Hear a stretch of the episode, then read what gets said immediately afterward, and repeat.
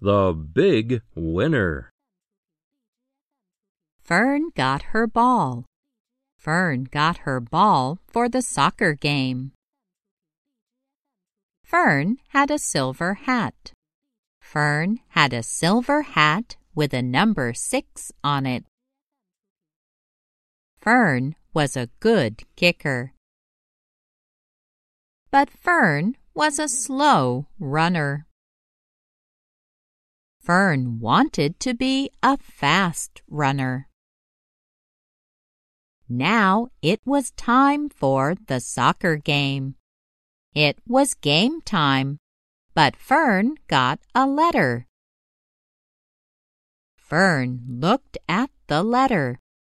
The letter was from her sister. The letter said, To my sister Fern, you are better than all the other players.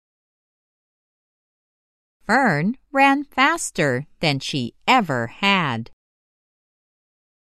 Fern felt like a big winner. Her team won the soccer game.